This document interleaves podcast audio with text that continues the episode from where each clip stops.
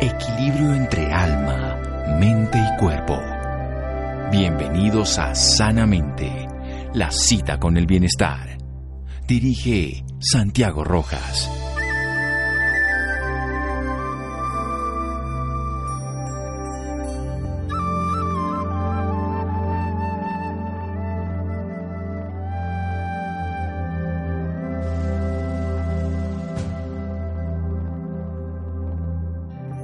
Aquellos que piensan que no tienen tiempo para una alimentación saludable, tarde o temprano encontrarán tiempo para la enfermedad. Buenas noches, estamos en Sanamente de Caracol Radio, su programa de salud. Bien, es frecuente que haya una controversia frente al uso de antioxidantes en el caso de los pacientes oncológicos. Se sabe que la prevención con tipo de antioxidantes, sobre todo los que vienen de manera natural en los alimentos, en las plantas, disminuye la incidencia de muchos tipos de cáncer.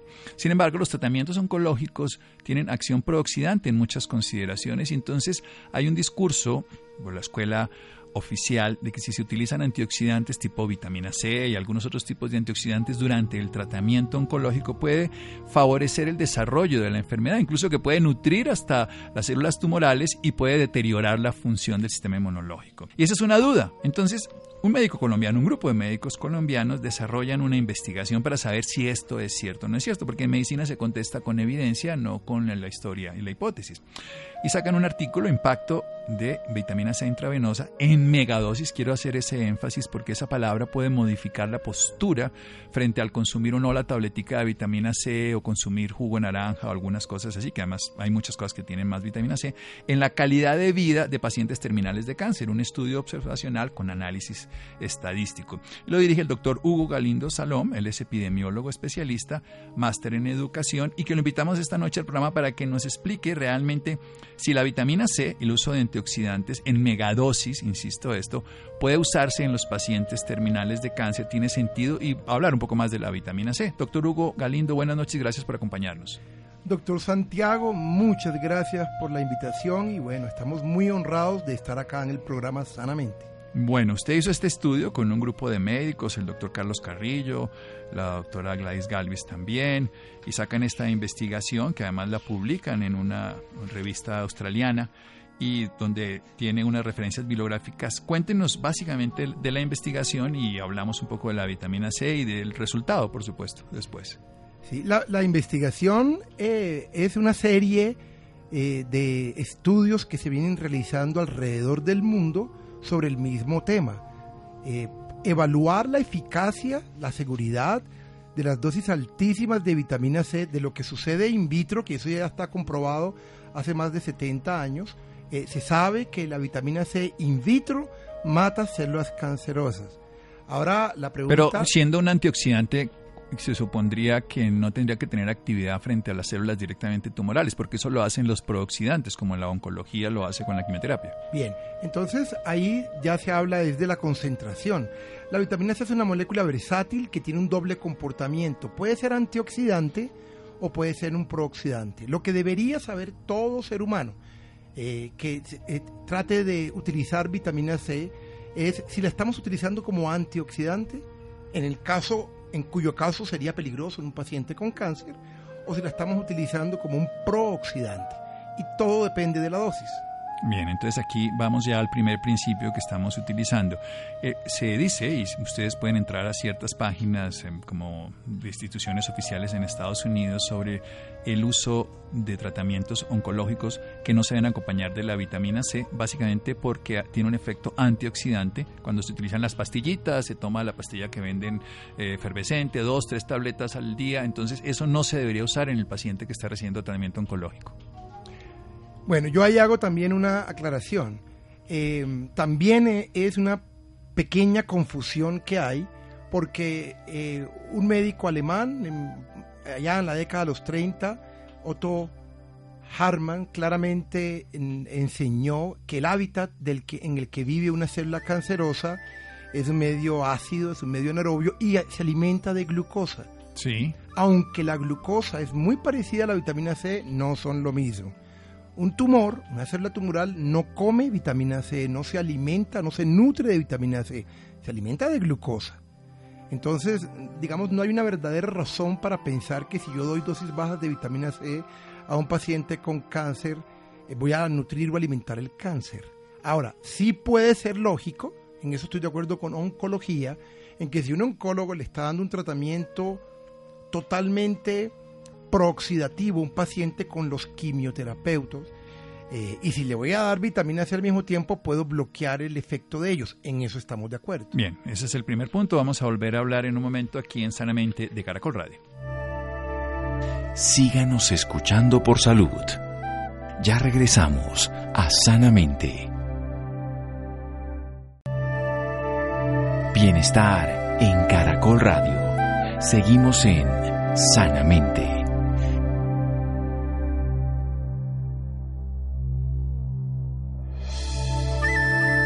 Seguimos en Sanamente de Caracol Radio, el doctor Hugo Galindo. Él es médico cirujano, cartagenero, condecorado con la Medalla al Mérito por el Batallón Colombia, número 3 en el 82 por su intachable participación en el primer contingente de traductores militares en la misión multinacional del Sinaí en Israel y en Egipto. Hoy nos trae por aquí, lo traemos por otra razón en otro tipo de luchas, en otro tipo de confrontaciones que tienen que ver con la salud, la enfermedad, la vida y la muerte. Y en este caso concreto de la vitamina C, él ha estudiado con el doctor Ian Denman, lo ha traído aquí a Colombia, es un gran investigador de la vitamina C. Recordemos que hay premios Nobel con vitamina C, el doctor Linus Pauling, dos premios Nobel obtenidos, que también el doctor Matías Rat y muchos otros investigadores han trabajado la vitamina C a lo largo, del doctor Riordan de los años.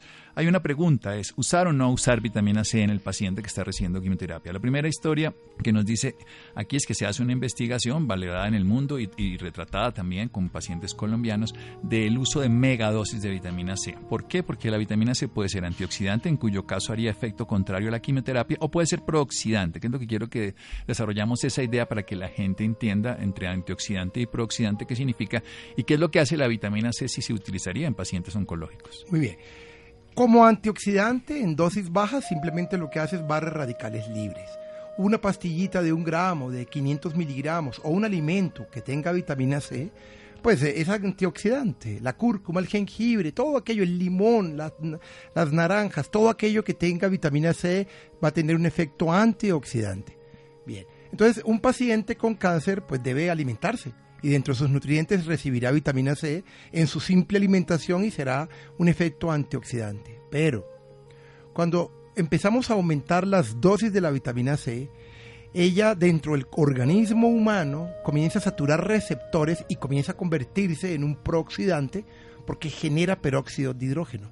Esa generación de peróxido de hidrógeno por encima... Agua oxigenada. Exactamente, por encima de los 50 gramos Em, ya deja de ser un efecto antioxidante y se convierte en un efecto prooxidante. 50 gramos, de vitamina C, pero, pero, hay que decirle que la gente se toma 500 miligramos o se toma 1 o 2 gramos, o sea, estamos hablando de muchísima distancia en esa dosis.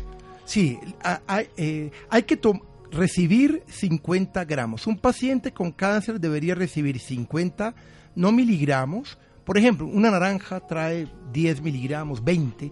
Una tangelo puede tener hasta 50 miligramos de vitamina C. Entonces estamos hablando de que 10 naranjas traerían solo 500 miligramos. Y aquí se están hablando de 50 gramos que serían 300 naranjas. Pero lo que sea una cantidad que no se va a consumir y no tiene sentido ni siquiera pensarlo. Exacto. Entonces, eh, cuando se dan dosis altísimas, por eso se llama mega dosis de vitamina C, en un solo tratamiento, en un solo día, un paciente de 50 gramos o más, ya no es antioxidante. O sea, está haciendo el mismo efecto, eso se llama sinergia a la quimioterapia.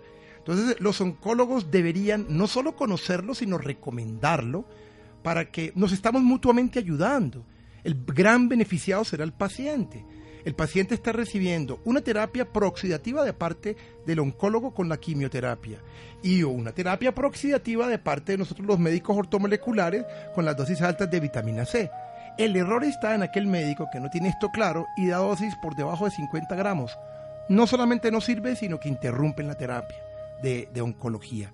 Por lo tanto, el gran secreto está en utilizar el ascorbato de sodio en dosis por encima de 50 gramos y no por vía oral, sino por vía intravenosa. No, es que por vía oral no se lo tomaría nadie. Después de 6 gramos tendríamos diarrea, irritación. Es un ácido, ácido ascórbico, aunque sea en forma de ascorbato de sodio, como se utilice. Hay otro tema fundamental aquí y es ¿Quiénes no podrían tomar o usar vitamina C? Recordemos que se dice en las mismas tabletas de vitamina C, si tiene cálculos renales no lo use y hay otras enfermedades de la sangre, en fin, ¿quiénes no podrían beneficiarse? La única contraindicación absoluta es un individuo que fuera alérgico a la vitamina C. Yo en 20 años que llevo de médico aquí en Colombia, pues no he visto el primer caso de un individuo que sea alérgico a la vitamina C, pero se puede dar. Hay casos reportados en el mundo. Ahora hay contraindicaciones relativas, no absolutas, como son, por ejemplo, el paciente renal, que es retenedor de líquidos, y eso no nos contraindica el uso de la vitamina C. Un paciente eh, que esté en diálisis, nosotros le podemos aplicar la vitamina C tres horas antes de la diálisis. Y llega a la diálisis y le barre también la vitamina C. Es decir, lo que tratamos de evitar es que ella se quede dentro del cuerpo mucho tiempo y forme piedras que son oxalatos y termine complicando unos cálculos renales. Yo, yo en mi experiencia, pues, y con las enseñanzas que he recibido de Australia y del grupo de Estados Unidos de Riordan, pues he sacado la conclusión que definitivamente aquel paciente retenedor de líquidos es el que debemos ser cuidadosos. Pues un paciente con, con edema de miembros inferiores o con asitis o con taquicardia, no vamos a llegar con dosis altas de líquidos también porque estamos complicando un caso no por la vitamina sino por la presentación que es líquida. Entonces, ser cuidadosos en aquellos pacientes retenedores de líquidos, pensaría yo, eh, y ser cuidadosos con pacientes que tengan problemas renales, fallas renales, eh, creatininas altas, eh, dificultad para eliminar. Un nefrólogo del grupo nuestro, el doctor Pedro, que el doctor Santiago conoce bien, Pedro González nos decía, si un paciente tiene un adecuado gasto urinario, si orina, sí. pongámosle toda la vitamina C del mundo. Así que repito, creería yo que aquel paciente retenedor de líquidos es en el que debemos ser cuidadosos. También eh, se sabe en la literatura, nunca lo he visto en Colombia. Los tres difosfo. Pero exacto, que aquellas personas que nacen con una anemia muy curiosa, que es por deficiencia de glucosa 6-fosfato deshidrogenasa, ese tipo de anemia, pues son pacientes que pueden producir rompimiento de los glóbulos rojos, eso se llama hemólisis, y con ellos también debemos ser cuidadosos. Ayer, coincidencialmente, recibí una paciente con un cáncer de ovario comenzándole. Desesperadamente quiere la vitamina, pero tiene un antecedente personal de anemias. Entonces, antes de empezar con el tratamiento, hay que medirla. hay que, vamos a evaluar ese tipo de anemia si viene por deficiencia esta enzima, pero del resto es muy segura eh, y es muy bien tolerada. No, y de hecho el, usar vitamina C favorece la absorción de hierro, o sea que sabemos que en los pacientes anémicos se utiliza de manera adecuada. Estamos hablando de un caso puntual de una anemia específica. Ferropénica, correcto. Bien, ¿Cuánto tiempo dura la vitamina C cuando yo la recibo? Porque está diciendo que se podría quedar mucho tiempo. Porque, y también como la gente dice, pero ¿para qué toma vitamina si rápidamente lo saca del cuerpo? Y además si después de cuatro días no tenemos, podemos hacer hasta escorbuto, que ya se ven casos de escorbuto en, en, este, en esta época, aunque suene raro, se siguen viendo a través de la literatura. Claro, muy extraños. La vitamina C es hidrosoluble y cuando se aplica por vía intravenosa no dura ni siquiera una hora dentro del cuerpo.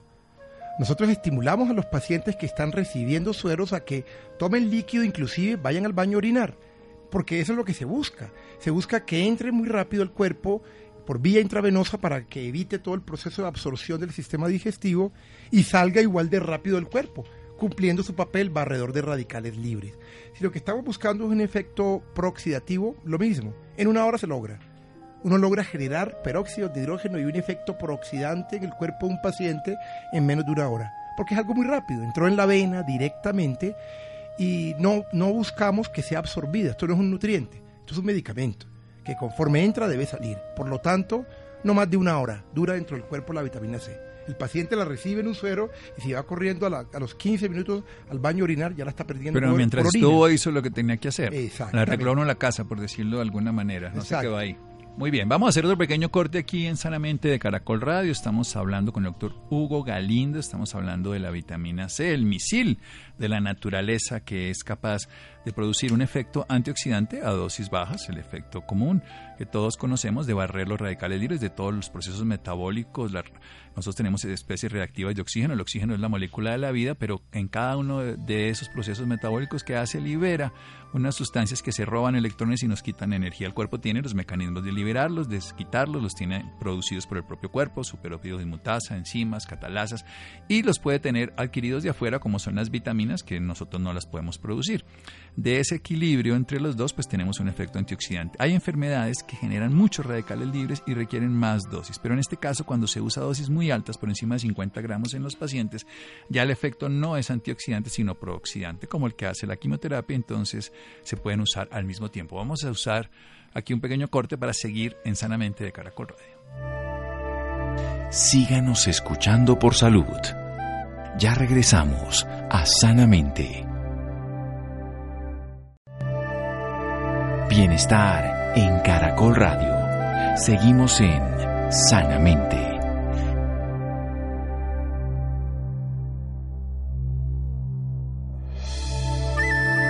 Seguimos en Sanamente de Caracol Radio. Hugo Galindo, nuestro médico cirujano, invitado esta noche, epidemiólogo, especialista en educación. Él nos está hablando de la vitamina C, de una investigación que hizo aquí en Colombia, de la recopilación de otros trabajos de investigación en otro tipo de países, con resultados del uso de megadosis, 50 gramos de vitamina C en pacientes que tienen cáncer terminal. Él específicamente en la búsqueda de calidad de vida, de bienestar, de darle vida a los años y no se le logra dar años a la vida, buscando que se genere una condición ideal. ¿Cómo funciona la vitamina C entonces eh, eh, realmente en el cuerpo, no solamente en los pacientes que tienen este tipo de cosas, sino por ejemplo en infecciones virales, porque hay esa controversia que el doctor Linus Paulín la demostró y luego mucha gente dice que eso no es cierto, que la vitamina C no sirve en la gripa, en los resfriados, en las infecciones virales, y si sirve o no en las bacterianas.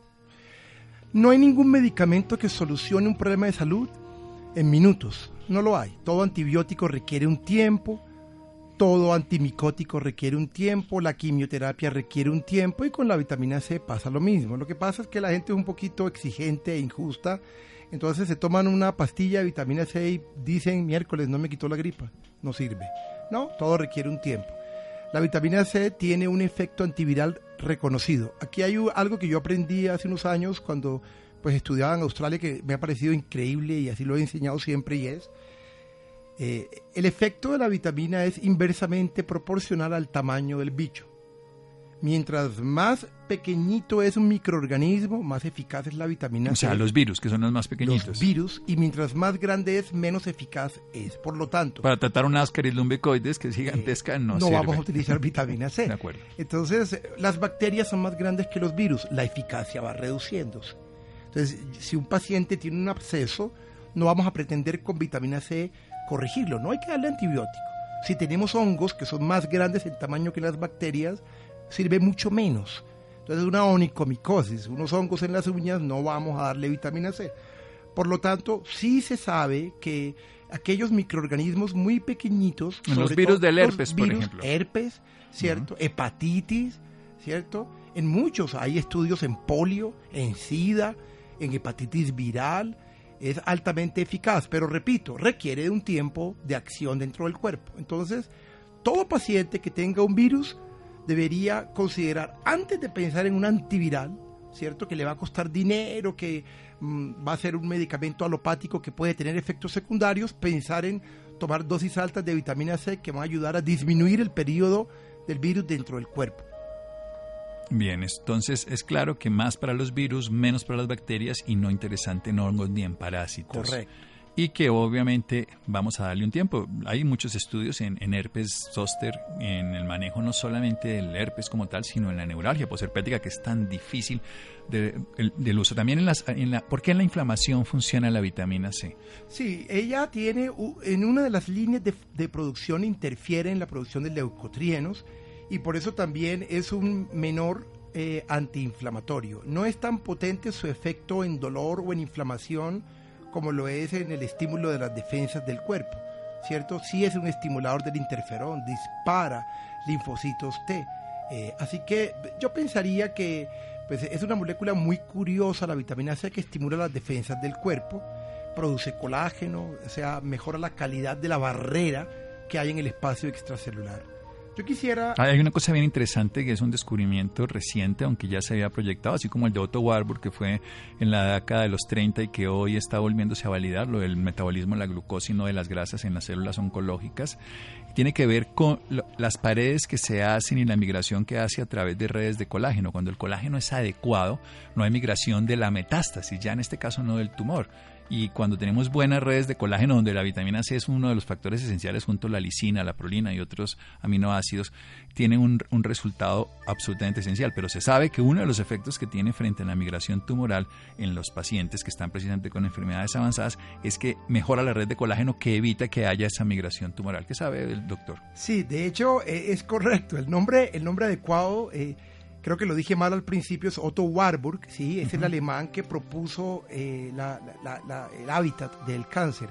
Y es cierto, una de las tantas teorías de por qué funciona en cáncer es esa, es la barrera que produce eh, la producción alta de colágeno. En todos lados se está hablando mucho del espacio extracelular, de la matriz extracelular. Intersticio. Exactamente. Y resulta que el colágeno, que en muchos años no se le dio tanta importancia, a nosotros en las universidades no nos daban cátedra sobre colágeno o sobre el espacio extracelular, y la vitamina C es el precursor del colágeno. Sin vitamina C no hay hidroxiprolina, que es la materia prima del colágeno, que es el que produce la barrera.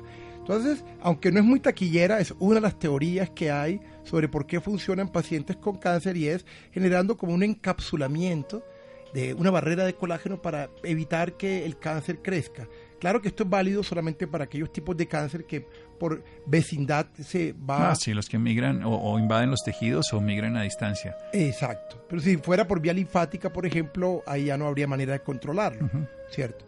Em, yo recuerdo cuando, cuando llegué a Colombia en el año 2000, que mi papá, curiosamente, que tenía... Hace 20 años. Hace 20 años mi padre tenía un cáncer de próstata comenzando la gran preocupación era que estaba generando pequeñas siembras eh, en los huesos cercanos de la pelvis, este cáncer de próstata. Es decir, la gamografía ósea estaba mostrando unas pequeñas siembras eh, en los huesos de la pelvis. Y le aplicamos dosis altas de vitamina C con el objeto de generar una barrera para que no saliera de ahí, porque la prostatectomía iba a eliminar el órgano eh, con el tumor, más no iba a corregir la metástasis. Sí, porque ya estaba sembrado. Y démosle el crédito a la vitamina C o no, por lo menos funcionó. No volvió a aparecer un solo foco a distancia más de este tumor principal que era en próstata.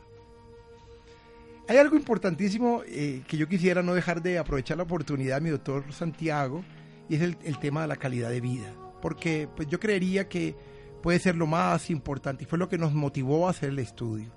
Nosotros no estamos pretendiendo decirle a la gente que estamos curando el cáncer con vitamina C. Eh, hay estudios in vitro, en tubos de ensayo, que se han demostrado que sí mueren células cancerosas al ser expuestas con dosis altas de vitamina C, pero no es la pretensión de nosotros. Hay centros de investigación en el mundo entero como Riordan en Wichita que tratan de demostrar que se puede corregir o controlar el cáncer con vitamina C, pero nuestro interés realmente es otro. Y es eh, eh, demostrar la eficacia de la vitamina C en la calidad de vida de aquel paciente terminal o de aquel paciente con con cáncer. Es muy triste cuando como médicos vemos pacientes que los han desahuciado y los mandan a la casa a morir como si ya no hubiera nada más que hacer.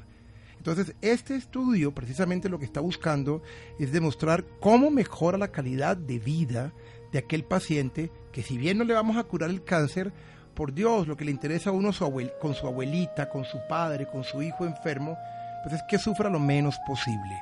Y aquí vemos el impacto en náuseas, en vómito, en caída de cabello, en insomnio, en dolor.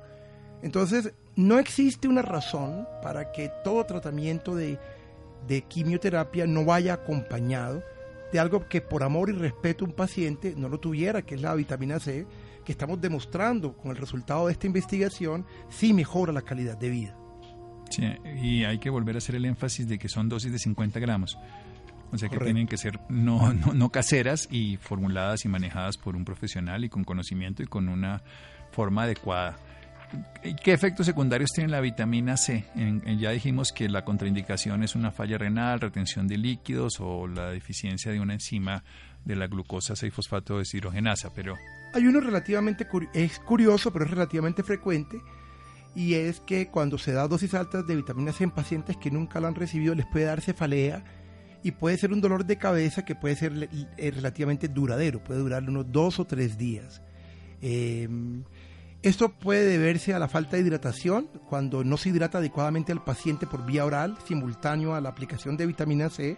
Esa deshidratación puede generar dolor de cabeza, eh, o bueno, la, la, sed permanente, esa sensación que no se quita durante uno o dos días de sed, pero son síntomas o efectos secundarios realmente pasajeros. Yo creería que no hay un efecto secundario importante de largo plazo en personas que reciban dosis altas de la vitamina C. Bien, o sea que ya, además usted lleva 20 años haciéndolo y haciéndolo todos los días para decirlo. Todos los días. Y poniéndoselo todas las meses también. o, sea que tiene experiencia. Ya para terminar, desde el punto de vista práctico, todas las personas nos beneficiaríamos del uso de megadosis de vitamina C, como hacen los australianos, que se ponen 75 gramos, o los americanos con Riordan 90 gramos en una oportunidad. Sí, una dosis pequeña la dan los alimentos, una dosis mm, eh, de un gramo la producen las, las tabletas, los suplementos, y una dosis alta es todo aquello que esté por encima de los 10 gramos, y esos son megadosis. Y es cierto, mi, mi, esposa y yo tenemos una costumbre que adquirimos en Australia de aplicarnos mensualmente 10 gramos en la vena y han pasado 20 años. Entonces yo sí creo que uno se beneficiaría, que todo ser humano adulto se beneficiaría de recibir megadosis de vitamina C toda la vida. Es barrer radicales libres del cuerpo, es un efecto antioxidante. Yo me siento y he sido muy saludable, tengo 55 años y, y en realidad nunca me enfermo, gracias a Dios pero en parte atribuyo a que llevo 20 años aplicándome con regularidad vitamina C inyectable, costumbre que aprendí en Australia y que veo que mucha gente en el mundo lo hace. Es decir, todos vamos a envejecer, todos vamos a morir, pero qué rico saber envejecer sanamente. Sí, no, la idea fundamental es como vamos a envejecer, pero vamos a darle calidad de vida. No sabemos cuánto tiempo vamos a tener de vida en este instante. La vida está regulada por la respiración y la respiración es lo que tengamos de aire y la regulación del oxígeno. Cada vez que respiramos estamos liberando radicales libres y en este caso la vitamina C a dosis menores de 50 gramos tendrá efecto antioxidante, dosis mayores va a tener efecto que se llamaría prooxidante y que se limita para algunos casos concretos. Pero allá ¿Cuánto es lo máximo? He visto pacientes que le colocan 200 gramos de vitamina C, por ejemplo, los quemados en, en un día y con unos resultados mm, por estudios bastante interesantes. Sí, yo no sé si el doctor Santiago se acuerda cuando eh, invitamos a Colombia al doctor Michael González y su grupo de Puerto Rico. Sí, Puerto Rico, claro. Que fue curioso porque estaba la epidemia activa de chikungunya y aquí nosotros dábamos 30 gramos y veíamos que no había un impacto importante y ellos nos dijeron son 200 gramos diarios por tres días. Una hermana, esposa de un militar, adquirió el chikungunya y nosotros le aplicamos 200 gramos por tres días consecutivos y realmente las artrosis disminuyeron un 90%.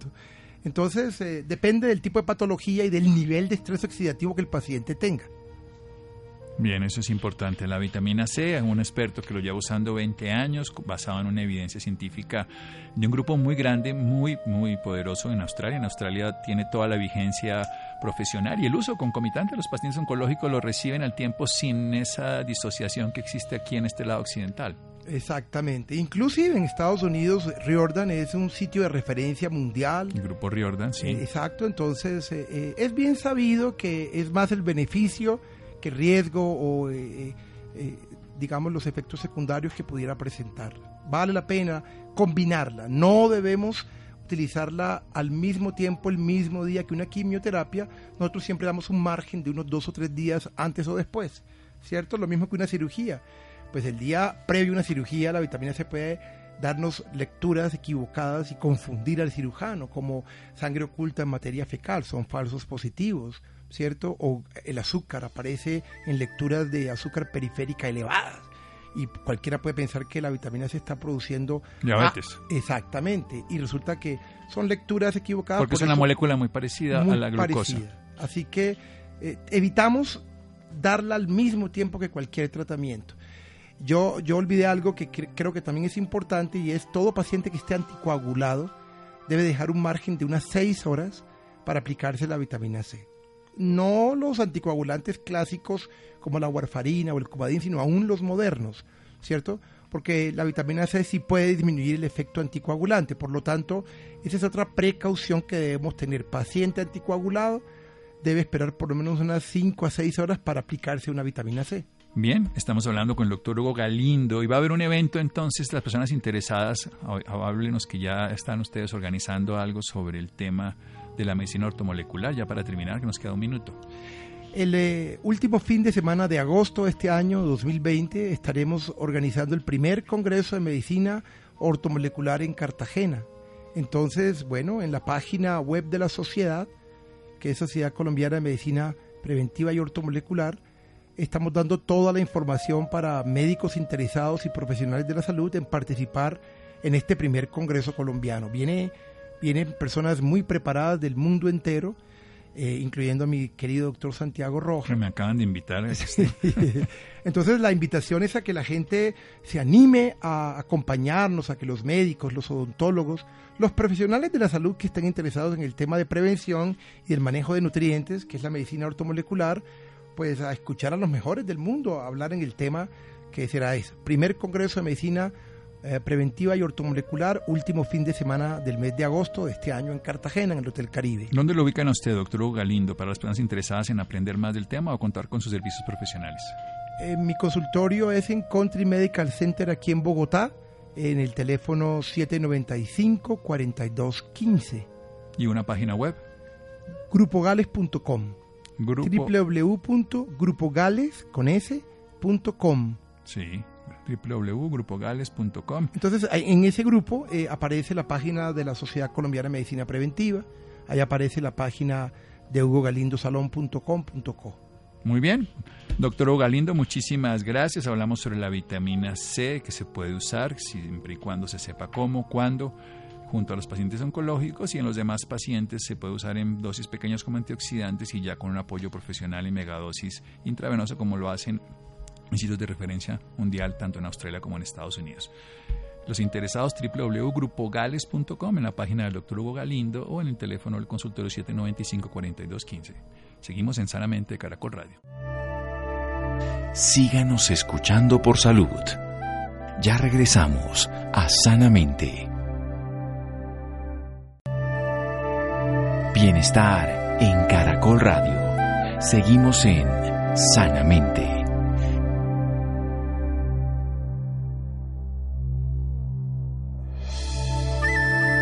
Seguimos en Sanamente de Caracol Radio. Los interesados en el doctor Hugo Galindo, nuestro invitado anterior, un teléfono en el consultorio de Bogotá, 795-4215, 795-4215 y www.grupogales.com, una página web. Muy bien, cambiamos de tema, aunque tiene que ver con lo mismo, las gripas e infecciones constantes. Laura, buenas noches. Hola, muy buenas noches Santiago para usted y para todas las personas que nos sintonizan a esta hora. Las temporadas de lluvias suelen incrementar el número de consultas por causa de las enfermedades respiratorias. Sin embargo, debe tener presente que las gripas e infecciones respiratorias constantes también pueden ser un síntoma de patologías mucho más graves. Este tema es realmente importante y más cuando hay temporadas de lluvia. Por eso nos acompaña esta noche la doctora Viviana Moncaleano. Ella es médico especialista en epidemiología y gerencia integral de servicios de salud. Tiene una amplia experiencia en el área de reumatología y en administración médica. También cuenta con forma en temas de bioingeniería farmacéutica Doctora Viviana, muy buenas noches y bienvenida sanamente de Caracol Radio. Hola, buenas noches a todos los que nos escuchan. Doctora, para empezar quisiera que contextualizara un poco más a nuestros oyentes y les explicara un poco sobre las inmunodeficiencias primarias. ¿Qué son? Bueno, básicamente lo que nosotros conocemos como inmunodeficiencias primarias es un grupo de aproximadamente a la fecha 400 enfermedades que son de origen genético y que como su nombre lo dice, lo que hace es que el sistema de defensas de cada ser humano, pues que padece esta enfermedad, está disminuido. Pero no solo tenemos que tener en cuenta que las defensas nos van a ayudar a prevenir las enfermedades o infecciones, sino que el sistema inmune o el sistema de defensas sirve para muchas otras cosas más. Entonces, el llamado hoy que queremos hacerles eh, caer en cuenta es que siempre piensen que si hay recurrencia en las infecciones, pues que puede ser algo más y no simplemente una infección, porque su proceso o su sistema inmune puede estar comprometido. Doctor, usted nos acaba de mencionar que son 400 enfermedades. ¿Cuáles son las principales? Lo que eh, te dije, este número de 400 hace referencia a la clasificación genética que se hace de cada una de ellas. Sin embargo, eh, en la medida en que más conocemos a nuestro genoma, pues cada año se diagnosticarán muchas más. ¿Qué nos interesa saber de esto? Entonces, más que el nombre o, el específico del diagnóstico, nos interesa mucho más que la gente tenga en cuenta los signos de alarma, que es lo que eh, nos puede llevar a sospechar estas patologías. Y a eso es donde queremos ser mucho más enfáticos. Doctora, ¿y cuáles serían los principales síntomas? Entonces te lo pongo muy sencillo. Por ejemplo, si yo te preguntara, en el último año tú has estado hospitalizada de neumonía, ¿qué respuesta tendrías? No. Exactamente, si tú te reúnes con tu grupo de amigos y haces esta misma pregunta, es muy raro que una persona ya adulta se haya encontrado hospitalizada por una neumonía y mucho más raro aún que se haya encontrado hospitalizada dos veces por una neumonía en los últimos dos años. Entonces esto es lo que queremos tener en cuenta para que los oyentes eh, eh, tengan presentes. No es simplemente una infección, sino la recurrencia de las mismas, o sea, que ocurra muchas veces en un adulto, por ejemplo, dos neumonías en dos años, pues ya nos da una sospecha de que su sistema inmune podría estar no funcionando de la manera correcta. Entonces, tenemos estos signos de alarma tanto niños como para adultos. En niños es un poco diferente por el comportamiento de ellos, entonces estamos pensando, estamos hablando de niños que presenten más de cuatro otitis al año más de dos sinusitis al año, más de dos neumonías al año. Y en adultos, pues el número baja un poco, pero siempre haciendo énfasis en que la recurrencia de las infecciones es lo que nos llama la atención y lo que nos hace sospechar que podríamos estar buscando alguna otra enfermedad de base. Doctor, explíquenos un poco más por qué las gripas o infecciones constantes también pueden ser síntomas de inmunodeficiencias primarias lo que te decía, como el sistema respiratorio es un, como un órgano específico que ataca, entonces lo que te nombré, o sea, sistema respiratorio nos compromete lo que tiene que ver con oídos, nariz, pulmones y son signos de alarma que siempre van a estar muy comprometidos en estos pacientes. Entonces, siempre lo enfocamos y reunimos como sistema respiratorio como lo que más nos llama la atención y es el síntoma mucho más fácil de detectar en un paciente que los otros signos de alarma que ya son, ya son mucho más específicos. En cambio, eh, preguntarle a una mamá es mucho más fácil sobre una otitis, una sinusitis o una neumonía. ¿Y quiénes pueden padecer estas patologías? Eh, como te comenté, o sea, como esto es de una expresión genética, es decir, nacemos con esto, depende del de el compromiso genético que tengamos de la enfermedad, se puede presentar en niños o en adultos. ¿En qué va a diferenciarlo? Y es en la cantidad de compromiso genético que tenga cada paciente. Entonces, ¿eso qué quiere decir? Si, por ejemplo, eh, tiene mucho compromiso genético, las manifestaciones de esta enfermedad se van a dar desde temprana, o sea, dos meses de edad. Pero en algunos pacientes también podemos encontrar el otro espectro, que es que no tienen tanto compromiso y solo hasta la edad adulta, 25-35 años, podemos hacer el diagnóstico. ¿Y cómo deberían cuidarse las personas para no ser afectadas por estas patologías? Principalmente lo que uno siempre le recomienda, obviamente, y específicamente en estas temporadas de invernales y de cambios climáticos, es prevenir, por ejemplo, los cambios bruscos de temperatura, el correcto lavado de manos. Sabemos que si, que si hay alguien con gripa, pues evitarlo, sino intentar no, no estar cerca de alguien que tenga gripa. Eso nos va a ayudar obviamente mucho. Eh, comer adecuadamente, hacer actividad física, eso ayuda a que obviamente una infección no se presente. Doctora, ¿y si alguna de las personas que nos está escuchando en este momento presenta alguno de los síntomas que acaba de mencionar, qué debe hacer? Básicamente lo que el mensaje es consultar al médico y es decirles que llama la atención que ha tenido muchas infecciones a repetición. Eso ya es un signo de alarma para nosotros. Doctora, y para finalizar, ¿qué consejo le da a todas las personas que nos están escuchando en este momento? Lo más importante, y como les, les, enfaticé antes, eh, desde que tengamos un adecuado estilo de vida, es decir, eh, lavado de manos correcto, hacer actividad física, dormir lo suficiente, controlar el estrés. Eso creo que nos ayudará a todos a mantener nuestro sistema inmune en adecuadas condiciones. Doctora, ¿y dónde pueden encontrar más información las personas que nos están escuchando en este momento? Eh, bueno, afortunadamente ahora la información está al alcance de todos. Eh, simplemente que en, por cualquier buscador de internet hagan la búsqueda de inmunodeficiencias primarias y ya tenemos mucha información. Cada día conocemos más de estas patologías, entonces eh, los buscadores de internet ya nos ofrecen mucha información. Doctora Viviana, muchísimas gracias por esta valiosa información y por acompañarnos esta noche aquí en Sanamente de Caracol Radio. Vale, muchísimas gracias a todos y feliz noche para todos. Gracias Laura, Ricardo Bedoya, Jessy Rodríguez. Quédense con una voz en el camino con Ley Martin. Caracol piensa en ti. Buenas noches.